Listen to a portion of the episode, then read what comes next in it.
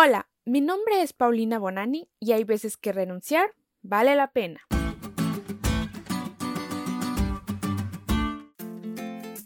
No están para saberlo ni yo para contarlo, pero hasta hace algunos meses una de mis comidas favoritas eran las hamburguesas.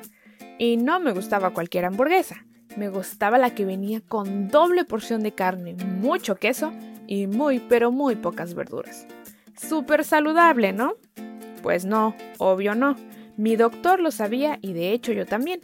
Así que cuando supe que estaba embarazada, me propuse por mi salud y la de mi bebé que ahora sí renunciaría por completo a la carne de una vez por todas.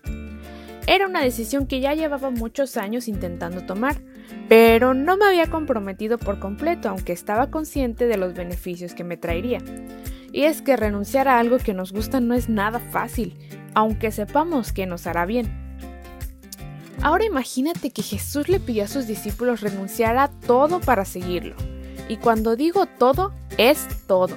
No solo lo que les gustaba, sino también a lo que más amaban. A sus posesiones, a sus trabajos, a sus amigos, a sus familias. Y la razón por la cual aceptaron dejarlo todo es porque sintieron que Jesús los había llamado a cumplir un propósito superior. El Evangelio de Juan nos da una pequeña noción de que ellos ya habían oído hablar de Jesús antes de conocerlo en persona, pero no habían decidido comprometerse con él por completo. Pero algo debieron haber visto en él, tal vez su porte divino, su forma de hablar, sus acciones o su apariencia que los hizo creer que los estaba llamando para un llamado celestial. Así como Pedro y Juan, todos nosotros, en lo más profundo de nuestros corazones, tenemos un anhelo y un deseo de encontrarle un sentido a nuestra vida. Nosotros también queremos vivir para algo que valga la pena, para un propósito más grandioso y noble.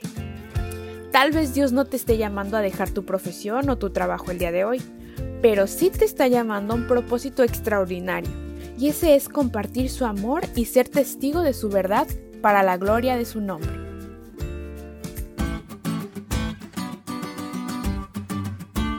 ¿Te diste cuenta lo cool que estuvo la lección?